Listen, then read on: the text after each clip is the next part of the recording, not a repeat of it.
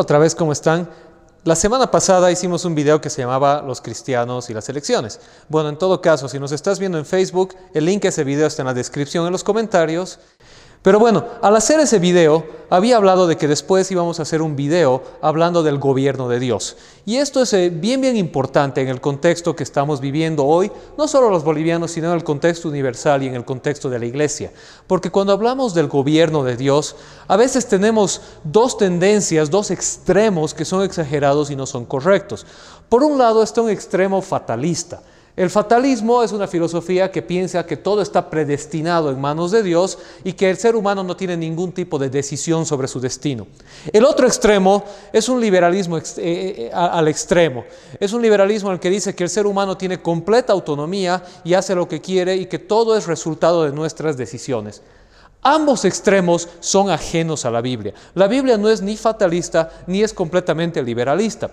La Biblia nos presenta un Dios absolutamente soberano, un Dios al cual nada escapa de su control, pero que al mismo tiempo ha dado libertad al ser humano. Y esa libertad que le ha dado al ser humano le lleva al ser humano a tener responsabilidad y a cosechar las consecuencias de sus actos. Y esto se ve desde el principio mismo de la creación. Cuando Dios crea al ser humano, le da la libertad de escoger entre la vida y la muerte, entre el bien y el mal. Y sabemos el resultado, el ser humano escoge la muerte. El mejor ejemplo de esto se encuentra en el libro de los jueces. Todo el libro de los jueces en el Antiguo Testamento nos presenta esta delicada tensión entre la soberanía absoluta de Dios y la libertad humana. En el libro de los jueces vemos una espiral de decadencia en Israel, en el cual Israel cada vez se pervierte y se vuelve una fotocopia de las naciones paganas, de las cuales debían haber sido diferentes. Y en medio de esto ellos eh, son oprimidos porque Dios en su soberanía decide levantar la protección de ellos y permitir que sus enemigos, las naciones vecinas, los agredan y tomen control sobre ellos. Y entonces ellos, los israelitas, se arrepienten y claman a Dios y Dios levanta un juez. Y entendamos que un juez en esas épocas no era lo que hoy pensamos como un juez, alguien sentado con su martillo en una corte. Un juez era más como un caudillo, era un líder militar, era una persona que reunía al pueblo, que sí juzgaba sobre el pueblo, pero que también dirigía al pueblo hacia la victoria. Estos jueces decretaban al pueblo la voluntad de Dios y entonces el pueblo se arrepentía, el pueblo tenía victoria, el pueblo era restaurado, el pueblo tenía un tiempo de paz y otra vez volvían al mismo espiral. ¿Sabes qué es lo interesante en todo esto? Que si tú vas leyendo el libro de los jueces vas a ver que los jueces son cada vez peores. Empezamos con Otoniel, el hijo de Josué, que es un juez excelente ante los ojos de Dios. Ahí está Débora, una jueza que era perfecta ante los ojos de Dios y terminamos con Sansón, que era un desastre, era una, vergüenza de juez y de persona. Y en medio de esto entonces se nos muestra esta tensión entre Dios soberano, Dios que decreta, Dios que lleva adelante su voluntad perfecta, y el ser humano que ejerce su libertad y cosecha las consecuencias de sus decisiones. Y así el gobierno de Dios atraviesa toda la historia bíblica, toda nuestra historia, la historia de la humanidad. ¿Cómo funciona esto? La soberanía de Dios corresponde al plan de redención de Dios. Dios creó al hombre con una misión, con un objetivo, tener una relación profunda con Dios y ser representantes de Dios en la tierra, ser aquellos que llevan adelante el gobierno de Dios en la tierra. Por eso es que en Génesis Dios le delega al hombre la función de ser el administrador de la tierra. Pero cuando el hombre se revela contra Dios, pierde esa autoridad. Y Dios diseña un plan de, redención, de restauración, que culminará con la segunda venida de Cristo y el restablecimiento del gobierno perfecto de Dios en la tierra. A lo largo de la historia encontramos a un Dios que va escogiendo personajes y llegamos a Abraham, que es una persona, y de Abraham dice que en toda su familia y de su familia llega Israel, y de Israel nace Jesucristo y de Jesucristo a todo el mundo. El gobierno de Dios por medio de un proceso de elección que va restaurando la relación del hombre con Dios. Ese plan de redención de Dios que resulta en el gobierno absoluto de Dios sobre la tierra es un plan que ningún hombre lo puede frustrar, lo puede cambiar o puede hacer nada al respecto. Es el plan de redención de Dios que se va a ejecutar a pesar del hombre, no por el hombre. Quiere decir que a pesar de que tengas un juez como Sansón, que era terrible, eso no va a impedir que Dios lleve adelante su plan. Al mismo tiempo, el ser humano tiene esa libertad para escoger y para hacer con su vida lo que quiere o lo que anhela en, esta tierra y cosechar el fruto de sus actos y sus decisiones. Y nuevamente esto lo vemos en todo el libro de jueces. Lo vemos también en los libros de, de Samuel, en los libros de los reyes, en los libros de crónicas, etcétera, etcétera, etcétera. Lo encontramos en el libro de los hechos, vez tras vez tras vez, que el hombre toma decisiones, escoge sobre su vida, escoge sobre su entorno y cosecha lo que ha sembrado. El apóstol Pablo lo pone de manera hermosa en Gálatas y dice, todo lo que uno siembre, eso también cosechará. Traspolemos eso al día de hoy, a, la iglesia y al contexto de democracia en el cual hoy vivimos. Porque a veces existe una idea de que todo presidente, toda autoridad, todo alcalde o cualquier persona es de alguna manera un ungido de Dios para gobernar un país. Es un ungido de Dios para llevar adelante eh, la, labor de Dios en, el pueblo. Y esto es independiente de cualquier gobernante, no importa quién sea el gobernante de turno, de, de qué periodo estés hablando. La realidad es que esto no es así. ¿Por qué? Porque el enfoque de Dios en esta época ya no está en una nación geográfica, sino que está en su iglesia. Déjame ponértelo de otra manera. En el Antiguo Testamento el enfoque de Dios estaba en su nación Israel. En Éxodo 19, 4 al 6, Dios le dice a Israel su misión y le dice, yo los he rescatado de Egipto para que entren a la tierra de Canaán y sean para mí una nación de reyes y sacerdotes, una nación santa para demostrar mis virtudes al mundo que les rodea. Y esa nación de Israel iba a tener una frontera geográfica, un territorio geográfico y un rey de, carne y hueso que iba a ser aquel que gobernaba sobre el pueblo de Dios, literal y físicamente, para que de ese pueblo dé testimonio al resto de la humanidad de quién es Dios. Y obviamente sabemos que Israel falla rotundamente en su misión.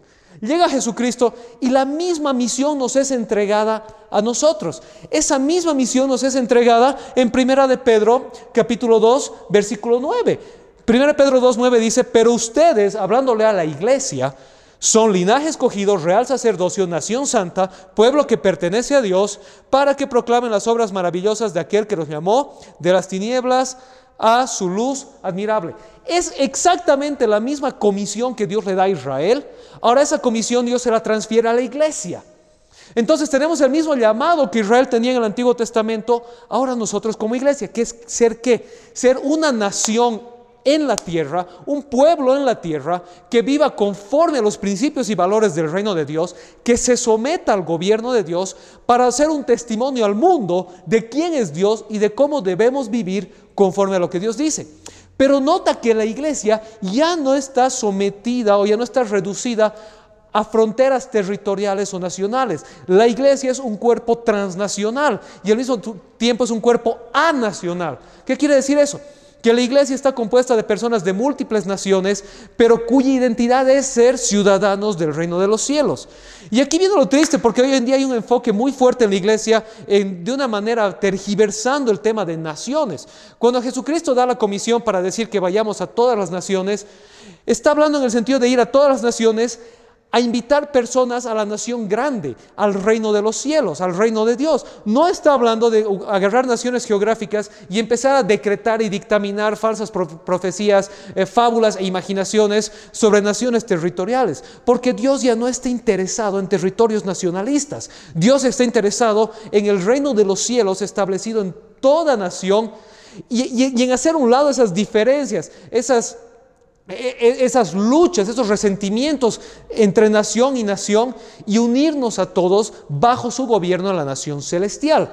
Entonces, la idea de la iglesia es transnacional. Sin embargo, también como hijos de Dios vivimos en naciones y nos debemos a esas naciones, pero entendiendo esas naciones como en el, lugar en el que habitamos, el lugar en el cual vivimos, no el último el objetivo final de Dios en la tierra. Es decir, cuando dicen, hay profecía para el futuro de Bolivia, o hay profecía para el futuro de Estados Unidos, o para el futuro de Timbuktu, la verdad es que Dios no está tan interesado en el futuro de Bolivia, Estados Unidos o Timbuktu, sino en el obrar de la iglesia como un ente transnacional, multinacional y anacional, llevando adelante el reino de los cielos en toda nación, en toda lengua, en todo contexto. El mismo Pedro, en, ese mismo capítulo, primera de Pedro 2, continúa y dice así, primera de Pedro 2, 11, inmediatamente después de la comisión que nos es dada, similar a la comisión de Israel. Queridos hermanos, les ruego como extranjeros y peregrinos en este mundo que se aparten de los deseos pecaminosos que combaten contra la vida. Mantengan entre los incrédulos una conducta tan ejemplar que, aunque los acusen de hacer el mal, ellos observen las buenas obras de ustedes y glorifiquen a Dios en el día de la salvación. Entonces primero nos da un lado de la moneda. Nos dice, ustedes son extranjeros y peregrinos. Ya no son de este mundo. Jesús dijo a sus discípulos, están en el mundo, pero no son del mundo. Entonces Pedro nos dice, olvídense de sus rencillas, de sus identidades nacionales, de ese orgullo nacional al punto de crucificar su identidad como hijos de Dios en pos de su identidad nacional. Nos dice, no, primero su identidad como hijos de Dios porque su identidad nacional es pasajera. Temporalmente son bolivianos, americanos, brasileros, pero eternamente son ciudadanos del reino de los cielos. Sin embargo, nos dice, debido a que son ciudadanos del reino de los cielos, vivan como ciudadanos ejemplares de la tierra en la cual habitan. Continuemos rapidito, versículo 13 en adelante. Sométanse por causa del Señor a toda autoridad humana, ya sea al rey como suprema autoridad o a los gobernantes que él envía para castigar a los que hacen el mal y reconocer a los que hacen el bien porque esta es la voluntad de Dios, que practicando el bien hagan callar la ignorancia de los insensatos. Eso es actuar como personas libres que no se valen de su libertad para disimular la maldad, sino que viven como siervos de Dios. Den a todos el debido respeto, aman a los hermanos, teman a Dios, respeten al rey. Desempaquemos esto bien, bien rapidito, porque esto es lo que Pedro nos está diciendo, empezando del final. Nos dice, ustedes son libres de cualquier identidad nacional, de cualquier rencilla, de cualquier lucha temporal, porque son ciudadanos del reino eterno de los cielos. Pero nos dice, no usen esa libertad para lavarse las manos de sus responsabilidades, usen esa libertad para ser ejemplo de responsabilidad, para ser los mejores ciudadanos de su país no por obligación o por una conciencia de orgullo nacional, sino por una conciencia del reino de los cielos que los ha plantado en esta tierra para mostrar cómo se vive correctamente. Y en base a eso nos dice, sométanse a toda autoridad. ¿Pero por qué? Ahí dice, versículo 14, ¿qué hacen los gobernantes? Castigan a los que hacen el mal y reconocen a los que hacen el bien. Y aquí está nuevamente el principio de autoridad que también es establecido en Romanos 13. Toda autoridad que existe en la tierra, absolutamente toda, presidentes, alcaldes, gobernantes, jefes, son autoridad que tienen ese, e, ese, poder delegado de parte de Dios. Dios es la única y suprema autoridad y toda autoridad que existe es delegada por Dios. Pero recordemos que esa autoridad es delegada por Dios para una función, hacer el bien y castigar el mal.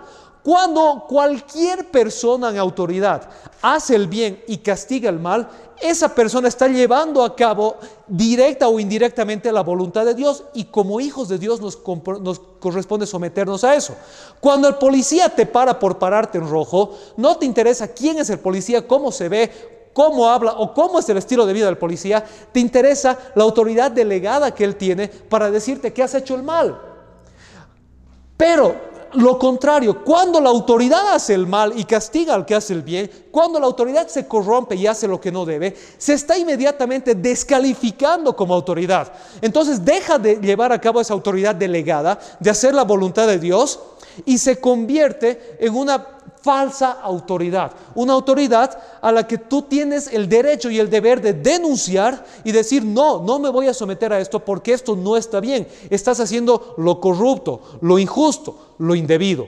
Entonces, como hijos de Dios, estamos plantados en este centro de ser ciudadanos ejemplares, obedientes a la ley, personas que respetan toda autoridad porque entendemos que toda autoridad es delegada de Dios, pero también como personas que, que, eh, denuncian la maldad, la corrupción, lo indebido. Entonces, el mandato de Dios no es tener sumisión hacia una persona específica, hacia el nombre, apellido o rostro de la persona, sino a la autoridad delegada a esa persona. Y cuando esa persona ejerce dicha autoridad, le debemos todo respeto y sumisión. Cuando esa persona rompe con su autoridad, también tenemos la responsabilidad y el derecho de decirle lo que estás haciendo está mal, pero hacerlo con respeto, hacerlo honrando a la persona, no deshonrando ni buscando el mal. Finalmente, en, en Timoteo, Pablo le escribe a Timoteo, le dice que oremos por toda autoridad establecida para que esa autoridad conozca a Dios y nos lleve una vida de paz, de quietud, de reposo y de armonía,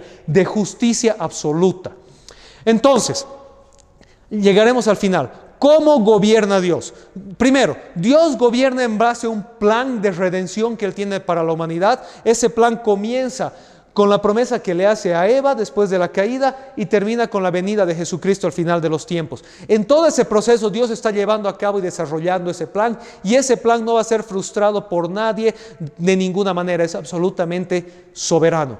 Sin embargo, dentro de ese plan está la libertad humana de cada uno, de cada, en cada etapa y de cada pueblo de decidir. Y en ese sentido, en nuestro sistema de democracia, somos nosotros en absoluta libertad que escogemos a nuestros gobernantes, escogemos quienes nos representan y esos gobernantes son un reflejo nuestro, de nuestra conciencia, de nuestra decisión, de nuestros principios y nuestros valores. No son de una manera de ungidos de Dios por la autoridad absoluta y soberana de Dios, porque el gobernante local, el gobernante temporal de una nación, no es necesariamente parte del plan redentivo de Dios para la humanidad. Es el resultado de una decisión temporal del ser humano en un lugar temporal. Entonces, ¿cómo nos relacionamos con esa autoridad? Nos relacionamos como hemos visto, entendiendo que el principio de autoridad sí es delegado a ellos y nos debemos someter a ese principio de autoridad y respetarlo entendiendo que tenemos que orar por ellos para que esas personas se alineen a la voluntad de Dios y gobiernen en justicia y equidad y libertad como Dios manda. Y debemos también recordarles cuando están haciendo lo malo, lo corrupto y lo indebido ante los ojos de Dios, que no podemos someternos a injusticia. Así es como funciona en este tiempo. Y mientras eso sucede, recordar quiénes somos nosotros como hijos de Dios, ciudadanos del reino de los cielos, parte del gobierno de Dios, de ese plan más grande de redención de la humanidad que trasciende etnias, naciones, lenguajes, culturas, eh, diferencias sociales, económicas, etcétera, etcétera, etcétera. Y, y es una nación grande, un pueblo adquirido por Dios para dar testimonio de su grandeza al resto del mundo por medio de un estilo de vida diferente, un estilo de vida de santidad y de amor. Así que espero que eso nos aclare un poco y nos dé paz para saber qué está pasando, por qué está pasando, dónde está Dios en medio de todo esto y cuál es mi rol como hijo de Dios en este tiempo que me toca vivir. Que Dios los bendiga, que Dios bendiga a nuestra hermosa Bolivia y de verdad, que Dios bendiga a nuestros gobernantes, que llene sus vidas y que los lleve a gobernar en toda justicia, bondad y equidad. Gracias.